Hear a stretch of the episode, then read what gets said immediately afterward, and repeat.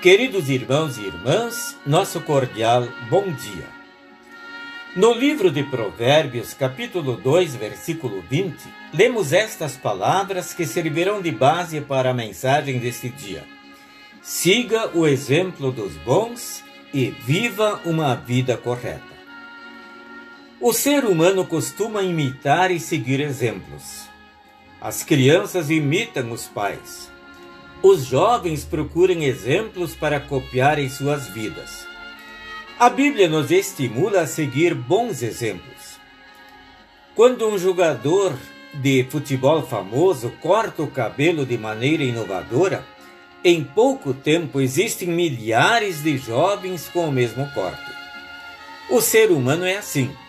Ele segue exemplos. Isso acontece para o bem e para o mal. Se o chefe de um departamento de uma empresa não é honesto, muitos de seus subordinados seguem o seu exemplo.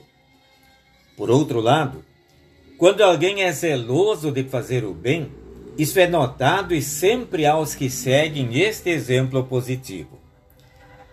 No livro bíblico de Provérbios, capítulo 2, versículo 20, está escrito: Siga o exemplo dos bons e viva uma vida correta.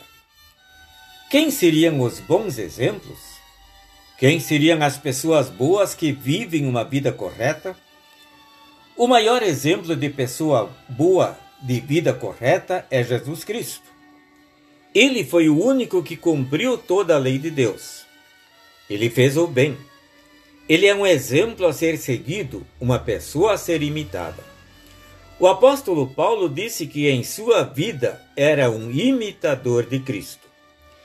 Imitar a Cristo, seguir o seu exemplo, significa confiar nele, conhecer seus ensinamentos, agir como ele agiu. Muitas pessoas aconselham que na hora das decisões deveríamos perguntar: se Jesus estivesse nessa situação, o que ele faria? Aí realmente viveríamos uma vida correta.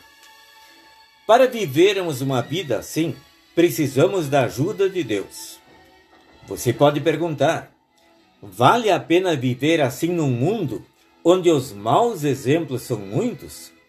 A resposta é: claro que vale a pena. É só assim que temos paz e a certeza de que a vida está valendo a pena ser vivida. Peça ajuda a Deus e siga o bom exemplo de Jesus. Amém. Oremos, querido Pai Celestial, quero andar nos teus caminhos. Quero seguir o exemplo de Jesus Cristo em minha vida. Ensina-me, ajuda-me. Em nome de Jesus. Amém.